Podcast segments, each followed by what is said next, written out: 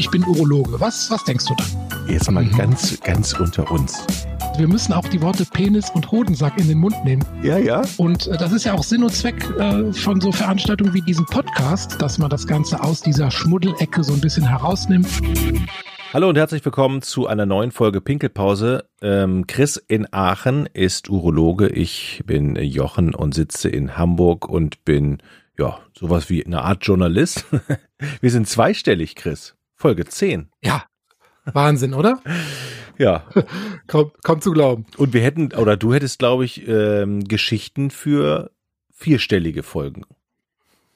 Ja, also ich, ich sammle ja auch und äh, äh, ich krieg gerade richtig Spaß daran. ähm, heute heute geht's äh, um das große Thema, was junge Männer zum Urologen führt. Bevor wir das, ähm, bevor wir da reinschlüpfen, ähm, will ich noch mal ganz kurz auf die letzten Folgen oder auf die letzte Folge gucken. Da haben wir ja unter anderem um die über die intelligente Toilette gesprochen. Ja. Ja. Ähm, und da hattest du gesagt, ja, ich mache mich da noch mal schlau, ich finde da noch mal raus, wie weit denn die Technik heute ist. Jetzt möchte ich das mal, ist ja. wieder in der Schule so abfragen. Habe ich auch meine Hausaufgaben. Hast du denn auch, lieber Jochen, wir hatten nämlich zwei Fragen offen. Oh. Hast du denn auch recherchiert, ja, ähm, wie viel, wie viel ähm, Kalorien Sex im Vergleich zum Joggen verbraucht? Äh, ich habe mich auf dich verlassen. Ich, ich, ich hab beim okay. wollte beim Nachbarn abschreiben. Ah, okay, okay, okay. Schreibst du bei mir ab. Also ich habe es dann nachgeguckt. Äh, man, man verbrennt vier Kalorien pro Minute. Und zwar sowohl beim Sex als auch beim Joggen. So ein langsames Tempo, sechs Minuten zwanzig pro Kilometer. So mhm. ähm, flottes Traben, langsames Joggen ähm, ist etwa vom Kalorienverbrauch her wie äh, eine sexuelle Aktivität. Aber da gibt's ja auch sicherlich ähm, Unterschiede. Ne? Also Unterschiede. Meine, der genau, eine verbraucht vielleicht 50 Kalorien und der andere verbraucht ja. vielleicht nur ein halbes, ne? Äh, genau. Übrigens, genau. verbrauchen denn so. auch Männer und Frauen gleich gleichermaßen Kalorien? Wäre meine nächste oh, Frage. Die, ha die Hausaufgabe für nächste. Woche sozusagen. Jochen. Okay. Ich habe mich ja zehn Folgen lang wirklich gemocht. Ja, aber, äh, ja. Vier nee, Kalorien. Ist okay, ich, ich nehme jede deiner Anregung auf. Ja. Vier Kalorien. Wie war jetzt die andere Frage? Ach ja, die intelligente Toilette. Intelligente Toilette. Das fand, da waren wir ja drauf gekommen, weil ähm, wir ja ein bisschen über so Telemedizin gesprochen hatten und ja. dann war mir ja in Erinnerung gekommen, dass ich irgendwas gelesen hatte von einer Toilette, die Körperausscheidungen misst und dann schon äh, mhm. in, in, die Cloud schickt sozusagen. Und da mhm. habe ich mal, äh, da gibt es eine, eine, Machbarkeitsstudie, die da ähm, von äh, aus Stanford, die da gemacht wurde, um erstmal nur zu gucken, ob sowas prinzipiell geht. Und äh, da war das so, dass erstmal die Erkennung, also wie kann man überhaupt erkennen, wer da auf dieser Toilette sitzt. Und zwar ist das, ähm, gibt es da zwei Erkennungsmethoden. Einmal der Fingerabdruck auf der Spülung, ne? also praktisch wie ähm, mhm. hier, wie nennt man das denn? Pri Fingerprint ID. Fingerprint, ja, ja. Ja, mhm. aber es gibt tatsächlich auch SID, also eine sozusagen so wie Face ID gibt es dann auch die Erkennung des, des äh, Popos Genau, ja. genau. Also so kann man dann denjenigen praktisch identifizieren, der auf der intelligenten Toilette sitzt. Und ähm, es gab eine Umfrage bei 300 Personen. Davon konnten sich äh, 15 Prozent mit dieser Idee sehr gut anfreunden. Und ein Drittel konnte sich einigermaßen mit der Idee anfreunden. Sodass am Schluss äh, 21 Freiwillige tatsächlich dann an dieser Studie äh, teilgenommen haben. Und es wurden verschiedene Dinge gemessen. Also es wurde der Urin untersucht mit äh, Teststreifen. Also man hat praktisch über einen Teststreifen gepinkelt und die Stärke des Harnstrahls wurde gemessen. Ja. Mhm. Ähm, und der Stuhl wurde analysiert. Der wurde nämlich äh, die Form, also er wurde fotografiert und mit ähm, äh, Bildern verglichen. mit und Bildern verglichen. Also, okay. Ja, Ne? Da wurden also aus Google extrahierte Bilder der Hinterlassenschaften von unterschiedlichen Personen, wurden von, von zertifizierten äh, Koloproktologen, also das sind die Ärzte, die sich mit sowas äh, befassen, wurde das, äh, wurden dann eingeordnet in verschiedene, sagen wir mal, ja, nicht Krankheiten kann man ja nicht sagen, aber Beschreibungen dieses. Ja. Und äh, so, so hatten die praktisch Referenzbilder und konnten dann diese Bilder des Stuhls mit diesen Referenzbildern vergleichen. Und das äh, hatte zumindest, ähm, sagen wir mal, so eine so eine Trefferquote auf dem Niveau von guten Medizinstudenten. Ne? Also das äh, mhm. äh, hat sich, hat, ne, war schon reproduzierbar, sagen wir es mal so. Das war ja erstmal nur eine Machbarkeitsstudie. Mhm. Aber viel, ja, das bedeutet irgendwann, irgend, ja, irg irgendwann, irgendwann werden wir, irgendwann werden wir so eine Toilette bekommen wahrscheinlich, wenn das alles noch ausgereift ist und die Forscher weiter forschen und äh, wahrscheinlich zuerst in Japan. Also es klingt ja jetzt irgendwie total lustig irgendwie, ne, dass das sowas gibt, aber der Gedanke dahinter, der ist ja nicht so doof, weil wie kommt man sonst so gut an Materialien aus dem Körperinneren, also insbesondere Urin? Äh, wird dann ganz mhm. leicht untersucht auf Blutbeimengungen, also rote Blutzellen, auf weiße Blutzellen, Entzündungszellen, auf äh, Leberabbbaustoffe wie Bi äh, Bilirubin oder Urobilinogen, ähm, Eiweißbeimengungen, äh, Stoffwechselprodukte, Zucker, Säure, Messung, also pH-Wertmessung im Urin. Also man kann ja tatsächlich im Urin sehr, sehr, sehr viel ablesen und äh, das ist ja eigentlich, ist das ja eine ganz intelligente Sache. Das heißt, man hat jeden Morgen kriegt man so einen Gesundheitscheck oder wann man auch immer auf Toilette gehen muss. Also zumindest einen genau, groben. einen groben, genau. Man kann also sehr früh Blut im Urin erkennen, also beispielsweise Frühsymptom von Blasentumoren. Man kann Entzündungen frühzeitig erkennen. Man kann ähm, hm. Nierenfilterstörungen beispielsweise erkennen. Also es ist eigentlich ist das vom Gedanken her finde ich das sehr schlüssig, ne? weil sonst geht man einmal im Jahr zur Vorsorge. Ne? Dann guckt der Arzt den Urin nach und sagt, ja, Ihr Urin ist in Ordnung, kommen Sie in einem Jahr wieder. Und mhm. meistens guckt dann in der Zwischenzeit niemand den Urin nach. Ja. Mhm. mhm. Und wenn das jetzt, das ist ja eine Art von, sagen wir mal, eine Variante der künstlichen Intelligenz, die da verwendet wird. Es wird also einfach, werden diese Daten, insbesondere jetzt zum Beispiel bei dem Stuhl, werden mit großen, also mit Big Data verglichen und dann werden daraus äh, Erfahrungsreferenzwerte gezogen. Ne? Mhm. Und das, ja. Glaubst du, das wird irgendwann hier Thema sein, beziehungsweise es wird hier bei uns solche so Toiletten angeboten werden? Und wenn das alles so, glaubst du, dass die Deutschen für sowas empfänglich werden? Ja, du siehst ja schon bei der Machbarkeitsstudie, dass nur 15 Prozent von der Idee direkt begeistert waren. Ja. ja. Also, ne, ja, dass man das, was in der Schüssel landet, in verschlüsselter Form in eine Cloud schickt. Also das äh, muss man sich, glaube ich, an den, also der, verschlüsselt sozusagen.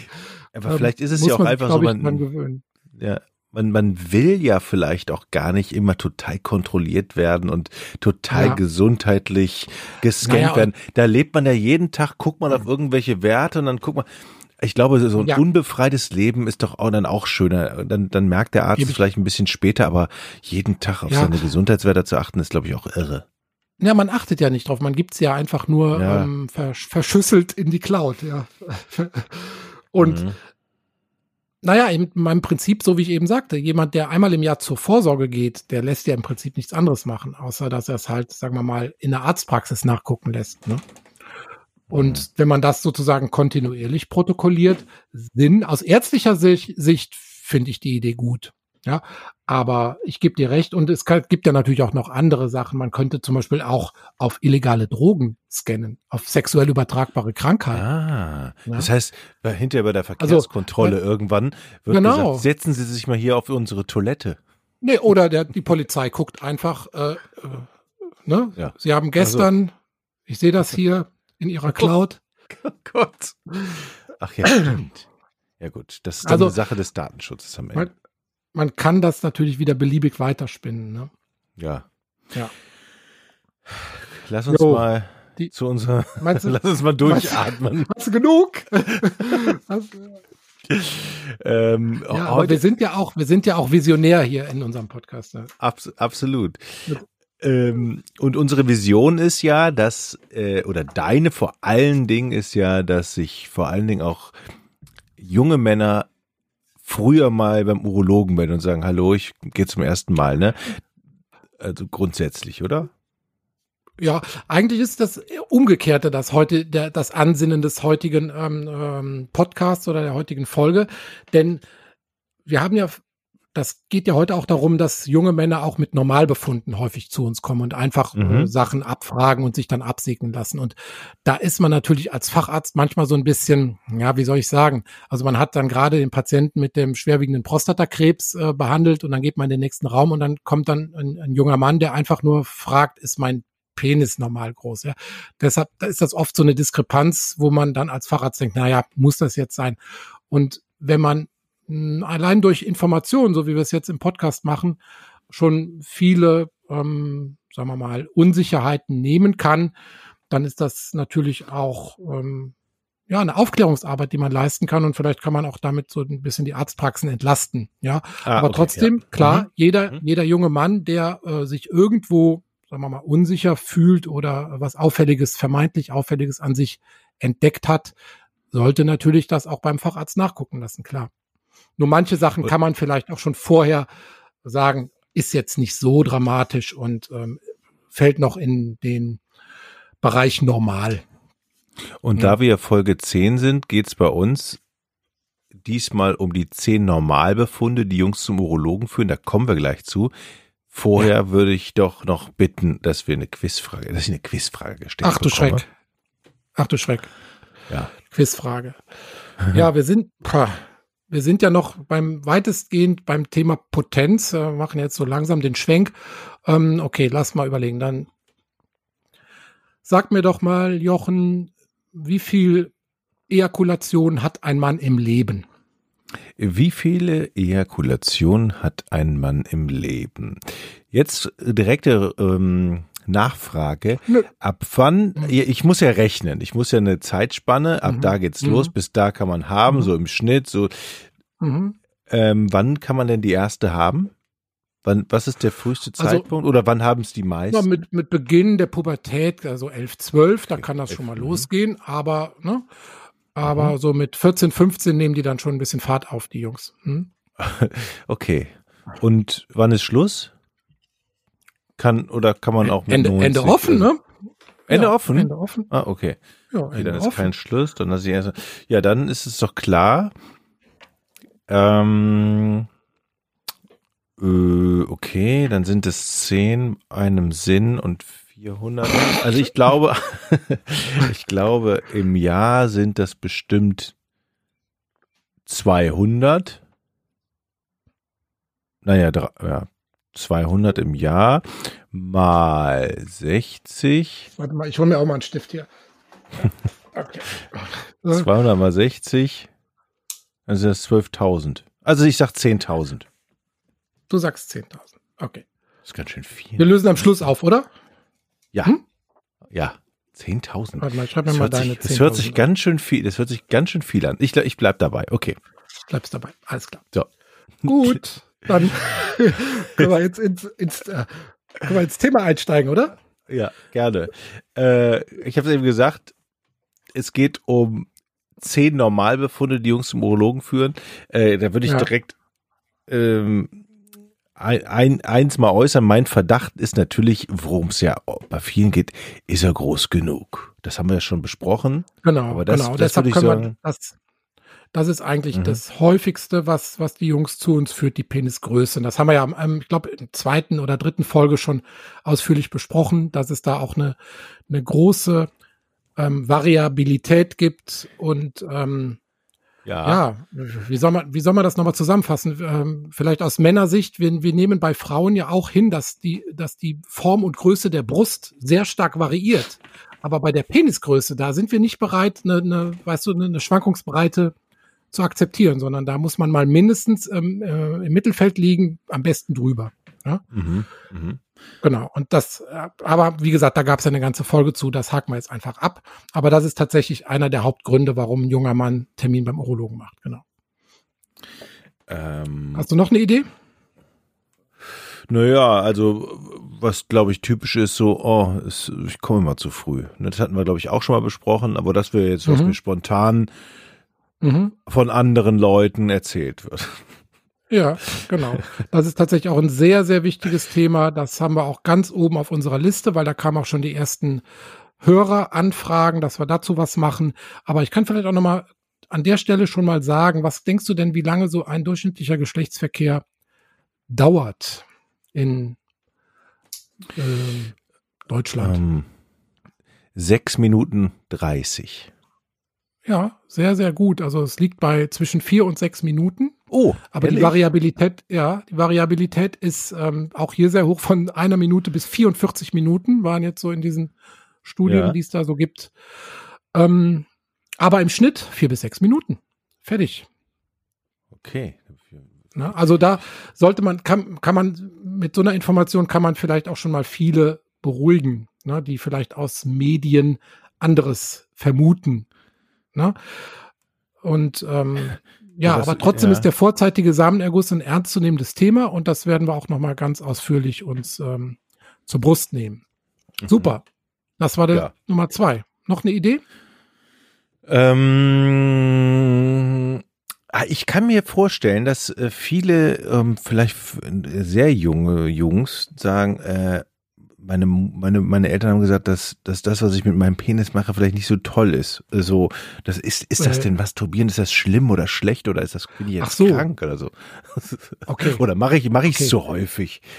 Ja, ja, ja, okay. Nee, das gibt's auch, dass also Jungs dann nach der normalen Masturbationsfrequenz oder so fragen. Ist eher selten, aber auch da kann ich nicht wirklich was zu sagen. Da gibt's also kaum Daten zu. Man sagt so bis 25 ist so zehnmal im Monat normal, ja, aber da gibt's kein normal und unnormal. Ah, da fällt mir gerade ein, da können wir an der Stelle, können wir auch schon mein, äh, mein heutiges Pipipedia-Wort ein, ja. einfügen. Okay, gerne. Und zwar habe ich die, ja, und zwar habe ich in diese Woche im WDR 5 habe ich so ein ganz interessantes, oder was letzte Woche, ähm, Interview gehört mit dem Chefredakteur de, des Ärzteblattes. Und der hat über ein Wort gesprochen, das fand ich faszinierend, weil es erstens schon mal super schlau klingt, ne? aber was ganz Einfaches äh, eigentlich beschreibt. Und zwar ist das die Ambiguitätstoleranz. Ambiguitätstoleranz. Hast du, eine Idee? Ja, ja, wir waren ja gerade bei der. Ist, ist, jetzt, ist jetzt ist kein medizinischer Begriff, kann ich schon mal sagen. Also ist eigentlich ein allgemeiner Begriff, aber passt gerade ganz gut. Hm, wie waren wir der die Masturbationsfrequenz, glaube ich, ne? Und gehen mhm. jetzt zur Ambiguitätstoleranz. Also dann ist es doch eine Toleranz, was ich habe keine Ahnung. Also genau, die Ambiguität bedeutet Uneindeutigkeit. Also hm, da haben wir in der Medizin ja praktisch, habe ich ja bei jedem Patienten damit zu kämpfen. Ne? Dass ich also, ein Patient möchte immer eine Ja-Nein-Antwort haben. Wenn ich eine Zyste im Ultraschall sehe, ist die schlimm? Ja, nein. Da kann ich dann Nein sagen. Ja. Oder wenn ich eine Prostatavergrößerung im Ultraschall sehe, ist das schlimm? Ja, nein.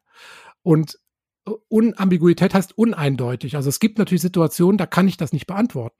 Oder jetzt Corona-Zeiten. Ne? Wie infektiös ist dieses Virus? Wer überträgt es? Sind Kinder ansteckender als äh, ne? all diese Fragen? Das sind uneindeutige, da, da können wir derzeit keine klaren Antworten zu geben.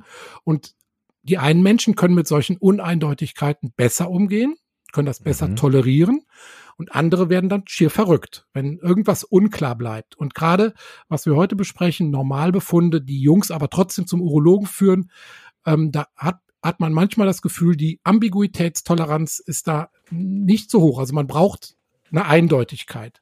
Und die versuchen wir dann ähm, zu vermitteln. Mhm. Okay. Das war unser Pipipedia. Ich kann dieses Wort noch nicht mal aussprechen. Ambiguitätstoleranz. Ja, ist, ist auch kein echtes Pipipedia-Wort, aber ähm, hat mich irgendwie die Woche, habe ich da zwei, dreimal drüber nachgedacht und habe gedacht, okay, das nehmen wir jetzt heute mal als unser Pipipedia-Begriff für diesmal. Ähm, für alle Podcast-Hörer, es gibt übrigens ja auch die Show Notes und da gibt es natürlich auch alle Informationen zu dem, was wir hier besprechen und äh, recherchierte ähm, Nachweise nochmal in Schriftform. Also da kann man alles nochmal nachlesen, oder? Großteil. Ja. Ja, genau. Also die Fakten, die wir hier so präsentieren, insbesondere wenn es mit Zahlen unterfüttert ist, das tue ich dann in die Shownotes rein, damit man das auch nochmal ähm, nachlesen kann. Gut. Wie viel haben wir? wir? Ich glaube vier, ne? Hatten wir. Ne, Penisgröße drei. Drei. Okay. Also ich kann ja eins mal, eins mal sagen, im Prinzip ist es oft einfach Angst und Unsicherheit. Ne? Welche Krankheiten werden beim Geschlechtsverkehr übertragen, beim Küssen? Ist bei mir anatomisch alles in Ordnung, funktionell alles in Ordnung? Einfach eine gewisse Angst und Unsicherheit können wir eigentlich mal als Nummer vier verbuchen. Mhm. Mhm. Hm? Ja, und bei der Anatomie ist es oft auch eine Penisverkrümmung, die den Jungs Sorgen macht, ne? die dann einfach denken, mein Penis hat eine gewisse Biegung und da machen die sich Sorgen, ob das noch im normalen Rahmen ist. Und da sage ich dann eigentlich immer alles, was noch ein Geschlechtsverkehr erlaubt, ist auch normal, ist eine Variante der Natur. Ne? Die Natur kennt keinen rechten Winkel. Ja. Okay. Hm. Äh, also okay. Ähm, das heißt, nochmal, du hast gesagt, alles, was den Geschlechtsverkehr erlaubt, ist okay. Genau. Es sei denn, also, man hat Probleme darf, und. Meistens sind das so, kann man durchaus so bis 30 oder sogar ein bisschen mehr Grad ähm, Verkrümmung. Meistens ist es ja kein Knick, sondern eine Biegung des Penis. Ähm, kann man tolerieren. Ja, also mhm. es ist extrem selten, gerade im jungen Alter, dass da eine Verbiegung so oder eine Verkrümmung so stark ist, dass man da was tun muss. Also im Prinzip gibt's das nur bei Männern jenseits der 50, 60, weil es da eine Erkrankung gibt, die wir auch noch besprechen müssen, die zu Vernarbungen im, im Schwellkörper führt und die dann wiederum eine Verkrümmung nach sich zieht. Ähm, ansonsten, ja, ist das naturgegeben, ja. Mhm. Ähm, dann hätte ich einen Punkt, äh, es geht da äh, ums Sperma. Ich glaube natürlich, dass gerade bei so einem Thema Fruchtbarkeit ähm, mhm das wahrscheinlich äh, wichtig ist, wie viel, wie viel, wie viel produziere ich denn eigentlich so? Mhm, genau. Spermamenge ist ein, ähm, ist eine häufige Frage. Da kann man immer so sagen, ja, Teelöffel voll. Ne? Das ist so normale zwei bis fünf Milliliter, wenn man es in Zahlen ausdrücken will. Ähm, auch da gibt es natürlich je nach Frequenz ähm, äh, ja große Variant Variationen. Aber häufiger als nach der Spermamenge wird nach dem nach dem sogenannten Lusttropfen, also dem Präejakulat gefragt. Also manche haben da so eine richtige ähm, ähm, vermehrten Ausfluss von, von so einem äh, Präejakulat. Das ist kein Sperma. Ne? Das ist also ein Ejakulat oder ein Sekret aus ganz anderen Drüsen. Die liegen auch unterhalb äh, oder im Beckenboden direkt unterhalb der Prostata. Ja, die geben also praktisch vor dem Samenerguss einfach so ein bisschen Seife auf die Rutsche. Ne? Was? Was? Und, also Seife, ja, Seife auf damit, die Rutsche, sehr gut. Mhm. Damit das alles schon so ein bisschen wir, vorbereitet wird. Und ähm, da gibt's häufiger Fragen zu und die Frage natürlich auch, kann man ohne Samenerguss einen Samenstau entwickeln? Ja, das ist auch so, wenn man beim Thema, groben ah, okay. Thema Sperma bleibt, ist das auch noch so eine häufige Frage. Und deine Antwort ist dann immer? Nein. Gibt's nicht. Ne? Also entweder stößt der Körper das unwillkürlich aus oder er baut es einfach ab wie ein Bluterguss unter der Haut. Aha, aber es gibt jetzt nicht das, das Anschwellen des, der Hoden. Es gibt so mal so ein bisschen Spannungsgefühl im Nebenhoden, wenn über viele Tage kein, kein Samenerguss erfolgt, aber einen richtigen Samenstau, äh, wie man sich das so vorstellt, den gibt's eigentlich nicht. Es ist jetzt vielleicht ein total blöder Vergleich. Ich meine, warum ist es da möglich, dass es abgebaut wird, aber Kühe müssen jeden Tag gemolken werden? Ne? Oder spätestens Nun ist das ja, so, warum ist baut das man ja das kein nicht? Samen, was man bei den Kühen ja, das ist, das ist schon aber, klar, aber warum kann die natürlich sagen, okay, das wird dann auch abgebaut, dann kannst du es wieder ver Gut, äh, ja. eine aber das ist jetzt die Frage, die musst du jetzt recherchieren. Die recherchiere ich bis zum nächsten Mal. Weil dass du mir ja immer die Hausaufgaben aufgibst, ja, und dann äh, oberlehrermäßig mich abfragst beim nächsten Mal. Das muss sich noch ändern, mein, mein ich, Freund. Ich notiere das mal. Ja, notierst du mal. Ich notiere es auch mal. Ich weiß nämlich genau, wie es läuft. Kühe, Unabhängig Kühe, davon, dass dieser Vergleich natürlich völlig bescheuert war, aber ist mir gerade ja, so spontan eingefallen. Trotzdem interessant. Kühe, Milchabbau. Ja. Also was passiert, wenn man eine Kuh nicht melkt? Ja. Ja.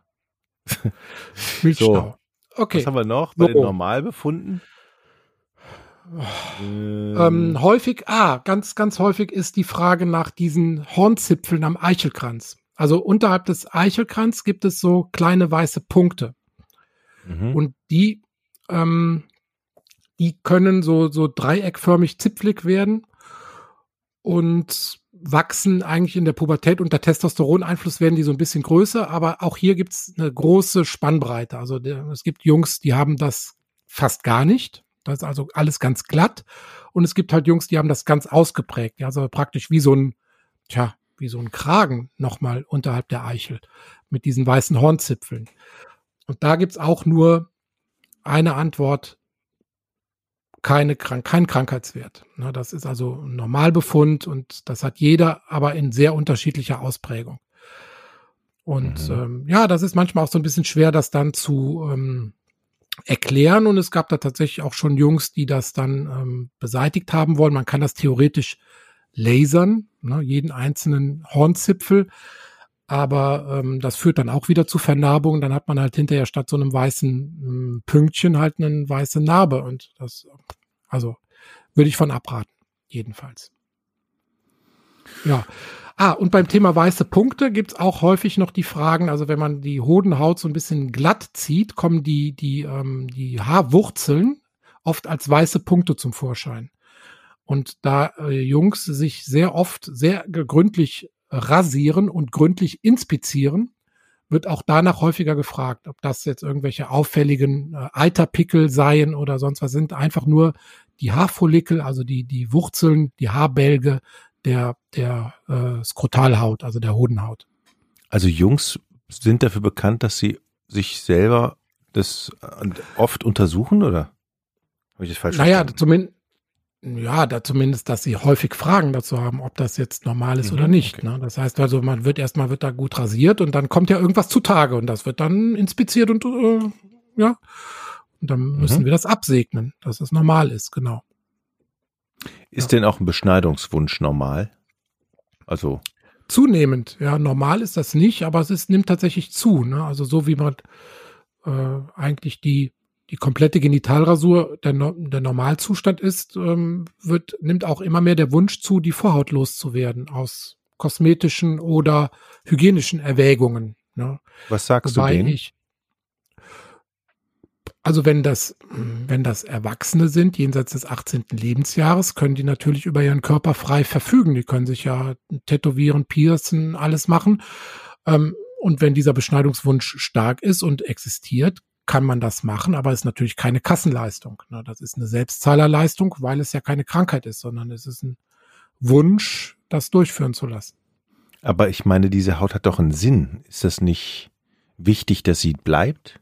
Oder? Man könnte eigentlich sagen, dass der, dass die Evolution die Vorhaut eigentlich nur vergessen hat, weil sie noch aus der Zeit kommt, wo man noch so mit Lendenschurz durchs Gestrüpp gegangen ist und dann die Eichel zu schützen.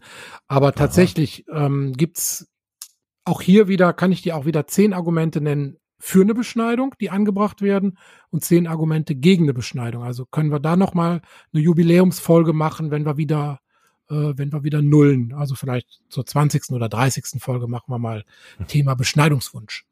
Okay. Ja. Dann kommen wir jetzt aber, zu den. Aber klar, ja. das hat. Äh, haben wir schon zehn?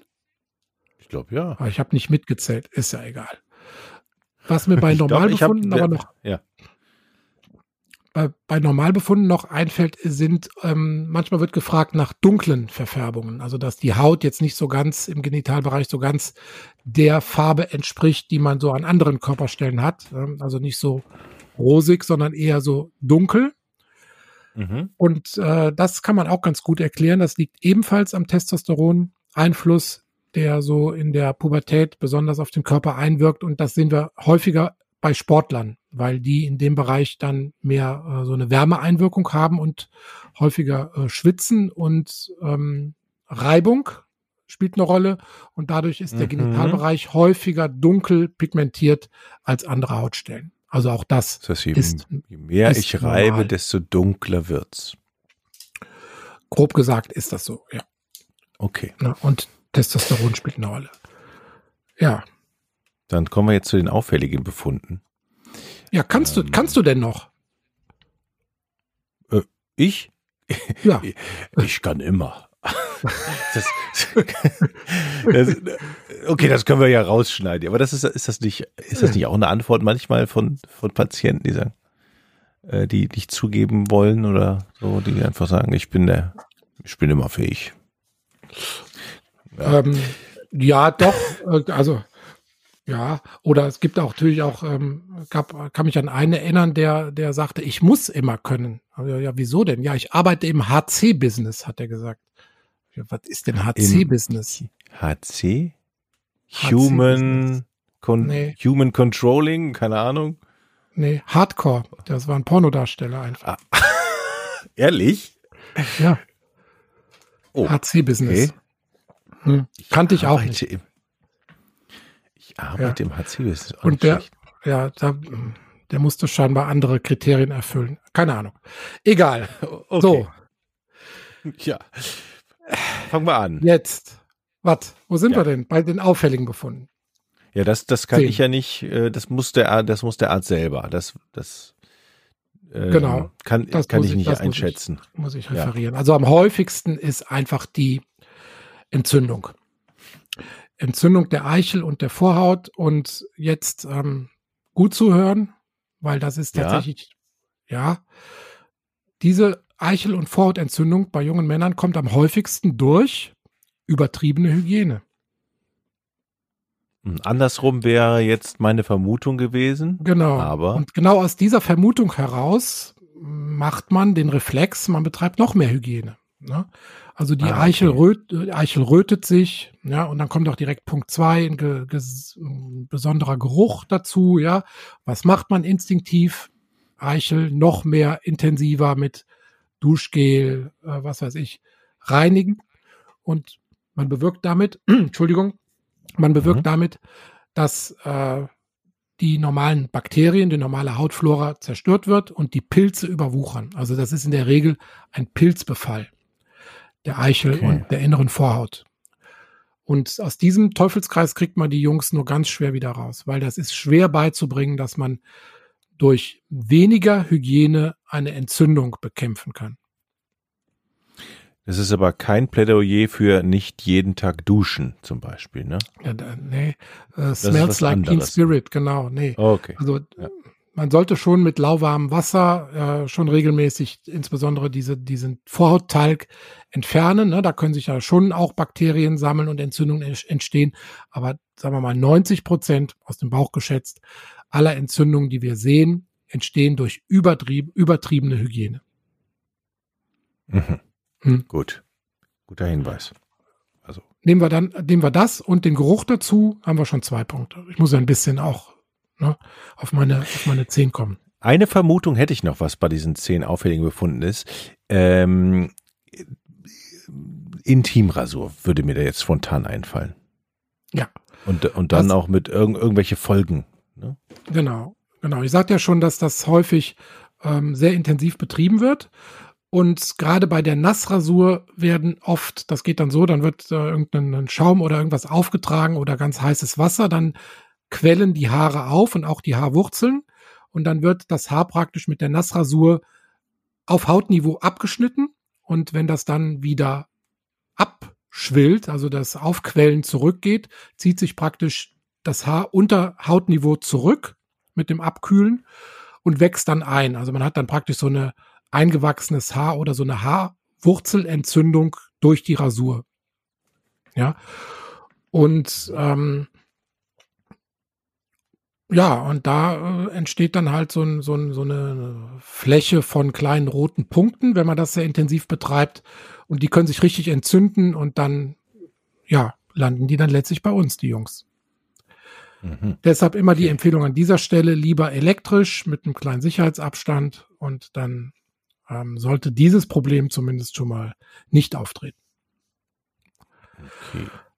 Ähm, was man auch in dem Zusammenhang, wo man da sehr aufpassen muss, manche Jungs haben ja auch Feigwarzen, also so kleine, ähm, die heißen Kondylome, ne, das sind kleine Hautwarzen. Oder es gibt noch andere warzenartige Gebilde, die heißen Mollusken, die sind eher flach und rund. Diese Feigwarzen sind eher so zipflig auch. Und wenn man da mit dem Rasierer ja. Wenn man da mit dem Rasierer eine köpft, na, dann kann es tatsächlich sein, dass man im gesamten Genitalbereich diese Virus, ähm, Viren verbreitet und dann äh, so einen flächigen Befall von mit diesen Feigwarzen provoziert. Die gibt's nicht nur, die gibt's glaube ich auch an anderen Körperstellen, ne? Die sind nicht, oder? Die die kann man überall am Körper haben, ne? Ja, theoretisch kann man die an vielen Stellen haben, aber die treten am häufigsten im Genitalbereich auf. Das ist auch bei unserem, glaube übernächsten Thema. Wir gehen ja jetzt zu den Geschlechtskrankheiten. Mhm. Das ist eine Geschlechtskrankheit, eine viral bedingte Geschlechtskrankheit. Und da müssen wir ganz intensiv drüber sprechen, weil es ähm, bei den Frauen ähm, zu schwerwiegenden Veränderungen am Gebärmutterhals führen kann, diese Viruserkrankung. Mhm. Und das ist dann wirklich ein ernstes Thema. Also das, wir haben ja bis jetzt immer so die Sachen besprochen hier, die mh, hm, entweder normal sind oder die halt die Jungs so ein bisschen selber provozieren mit zu viel Hygiene oder äh, intensiver Rasur. Ähm, das ist jetzt wirklich eine Erkrankung, die ist sehr, sehr ernst zu nehmen und da müssen wir dann extra Folge ausführlich drüber sprechen. Okay, was haben wir noch ja, auf der Liste? Ähm, bleiben wir bei den Geschlechtskrankheiten so ein, so ein bisschen gibt's ja auch noch andere Sachen da unten, wenn zum Beispiel so kleine Bläschen auftreten. Was würdest du dann denken, was das sein könnte? Kleine Bläschen ähm, kenne ich nur von der Lippe, dann werden ja, die auch manchmal richtig. größer. Ja, sag, oh, wie heißt Volltreffer? Das? Herpes? Ja, Herpes, genau. Gibt's im Genitalbereich. Wow. Ist ein anderer mhm. Virusstamm. Also im, im, Gesicht ist es HSV1. Ne? Du bist, bist du HSV-Fan? Oder nein. Pauli? Nein. Gar, gar kein Fußballfan. Fortuna Düsseldorf. Ach ja, Fortuna. Ich, oh. Mhm. oh, oh, oh. Also diese Sendung, diese Sendung oh, haben wir oh. aufgezeichnet, als Fortuna 1-1 gegen Augsburg spielte und ich noch nicht, also für alle Hörer, die es nachher hören, ich weiß in, die, in diesem Moment noch nicht, was mit meiner Fortuna in dem, am nächsten Spieltag passiert, ob sie in die zweite Liga wandert. So, so viel Zeit. Natürlich nicht, natürlich nicht. Ich hoffe. Ach, ich drück dir die Daumen, Jochen. Stimmt, Fortuna, ich erinnere mich. Ja, ja, ja, ja. okay. Ähm, HSV waren wir. Also HSV 1 macht den Lippenherpes, grob gesagt HSV 2, also zweite Liga. HSV 2 unten macht den Genitalherpes. Ähm, mhm. Und um das komplett zu machen, also wir haben jetzt zwei Viruserkrankungen im Genitalbereich, machen wir noch die Bakterien dazu und die machen typischerweise Ausfluss aus der Harnröhre vorne raus. Das ist dann Thema beim nächsten Mal. Also. Puh. Mhm. So, jetzt haben wir. Das ist eine interessante Folge nächstes Mal. Wieso? Hm? Ja, du bist das schon so, du bist halt, du Ach bist so, halt Arzt. Du bist halt geht Arzt. Immer noch, ich bin geht Laie. Dir immer noch nah. Ja, okay. Ja, ja ich hoffe, es ist immer noch Dinge, die nicht ja. zu meinem täglich Brot gehören. Ich hoffe, wir, wir muten unseren Zuhörern nicht zu viel zu, wobei ich bis jetzt noch keine keine Beschwerden gehört habe, dass wir da jetzt zu, sagen wir mal, zu sehr ins Eingemachte gehen. Aber ja, es ist ja wichtig, weil es äh, gibt ja, also gerade die bakteriellen äh, Geschlechtskrankheiten, du wirst dich wundern beim nächsten Mal, was ich da für Zahlen auftischen werde. Also da muss mhm. drüber gesprochen werden. Das geht nicht anders, ja. Auf jeden Fall. Auf jeden Fall. Und wenn, dann in der Pinkelpause. Absolut. So, jetzt ähm, machen wir aber hier noch schnell zu Ende, damit wir, weil du musst ja halt noch gleich noch Sportschau gucken. Äh, Nein. Nein. Okay. So, was ähm, haben wir noch? Vorhaut. Vorhaut. Auffällig. Hatten wir, hatten wir eben noch kurz drüber gesprochen, über die Vorhaut, dass manchmal der Beschneidungswunsch existiert. Es gibt auch den Fall, wo man beschneiden muss. Das ist nämlich bei einer Vorhautenge, einer Fimose der Fall. Oh, auch ja. nochmal ein schönes Thema. Ne? Also wenn die Vorhaut ähm, im, im erregierten Zustand nicht hinter die Eichel schmerzfrei zurückgeht, spricht man von einer Fimose. Oder weiterer Punkt, am, am unter, an der Unterseite des Penis gibt es ja das Bändchen, wo die Vorhaut mhm. mit der Eichel verbunden ist. Und das ist manchmal auch zu kurz oder kann beim Geschlechtsverkehr einreißen, dann vernarben. Dann entsteht da auch so ein kurzes Bändchen, ein sogenanntes Frenulum breve. Und das ist häufig auch behandlungsbedürftig. Bei solchen äh, Vorhautverengungen, äh, das tritt dann auch, das merkt man dann auch relativ früh oftmals, ne? Also das, das sind die Kinder schon so fünf, ja. sechs, sieben Jahre alt, ne? Und ne? Genau, also es gibt da auch wieder mehrere Altersgipfel. Also die ganz ähm, bis zum dritten Lebensjahr kann man sagen, ist das normal, dass die Vorhaut noch nicht zurückgeht, sondern dass die die Eichel bedeckt. Dann fängt die sich an zu lösen. Und wenn das eine, so sagen wir mal, bis Schuleintritt nicht vollständig passiert ist, dann helfen wir in der Regel so mit Salben und ein bisschen mobilisieren mhm. und so weiter ein bisschen nach. Und manchmal muss man auch beschneiden in dem Alter, so in dem zwischen drei und sechs, grob gesagt. Das ja. ist dann eine Operation, eine richtige, ne? Genau. Und dann kommt noch mal dieses Alter, wo wir jetzt drüber reden, die jungen Männer, wo dann sich herausstellt, wenn die in Kampfeinsatz gehen, dass das dann doch ein bisschen zu eng ist. Ne? Und dann gibt's noch mal einen Altersgipfel bei den älteren Diabetikern vor allem. Durch eine Zuckererkrankung kommt es zu wiederholten Entzündungen, Vernarbungen und dann einer Verengung. Das ist noch mal so ein ganz typischer Teufelskreis, der dann bei älteren Diabetikern entsteht. Mhm. Okay. So, ich habe jetzt nicht mitgezählt, aber ich glaube, wir lassen es dabei, oder? Weil Und willst du Rücksicht auf mich nehmen? Ja, ich merke schon, du bist so, so siehst, glaube ich, in deinem Stuhl zusammen. ja, ja, es ist schon. Für dich ist das ja alles, wenn du so erzählst, ich finde das bewundernswert und das, und das und Ausschluss. Und, aber für einen normalen Menschen wie mich sind das alles Dinge, die stelle ich mhm. mir dann gerade bildlich vor und sehe das ja. nicht jeden Tag und dann ja, du denkst ja. dann aber auch immer an dich, du überträgst das dann auf dich und das ist ja der Fehler. Ich bin ja, am, ich bin ja immer am stumpfen Ende des Skalpells, verstehst du? Und deshalb ist das, deshalb ist das für mich halt Alltag. Ja, und ähm, ja, ich, klar, ich, man muss eine gewisse Empathie natürlich auch äh, mitbringen, ähm, aber äh, ich nehme das jetzt nicht so zu Herzen, dass ich bei jeder Vorhautenge dann äh, Weinkrampf bekäme. Ja. Da könntest du ja, glaube ich, auch gar nicht arbeiten. Genau. Genau. So, was jo. noch? Quiz auflösen. Die Quizfrage müssen wir auflösen. Ich habe ja meine Antwort, also nochmal die Frage, wie viel Ejakulation hat ein Mann im Leben? Ich habe ja durchgerechnet ja. und bin auf 10.000 gekommen. Jo. Ist eine mutige Ansage. Ähm, da gibt's auch wieder, da braucht man wieder eine gewisse Ambiguitätstoleranz bei der Antwort. Das haben wir ja schon häufiger gehabt. Ne? Du hast ja auch schon häufiger mhm. gefragt, so wenn ich jetzt zwei Bier trinke, bin ich dann impotent oder wenn ich ähm, mhm. halb, halbe Flasche Olivenöl trinke, bin ich dann potenter und so weiter. Das kann man alles nicht so ganz äh, sauber einordnen. Da ist halt die Variation sehr hoch. Aber schon Martin Luther hat gesagt, in der Woche Zwier sind im Jahre 104. Also der hat so, ist so von zweimal die Woche ausgegangen, kam dann auf 104 im Jahr. Du hast eben mit 60 Jahren gerechnet, also irgendwo über 6000 würde man dann, wenn man Martin Luther ähm, glauben darf, ähm, okay. würde man da ansetzen. Aber 10.000 ist wahrscheinlich auch nicht so unrealistisch. Also ich würde mal sagen, solche Leute gibt's dann auch. Bestimmt. Die aus dem HC-Business. Genau. Genau, das genaue Zitat von Luther soll übrigens gewesen sein, in der Woche Zwier sind im Jahre 104 und es schadet weder ihm noch ihr. Oh, hervorragend. Ja, also auch für die weiblichen Zuhörer, es ist nicht, äh, nicht schädlich. Ne?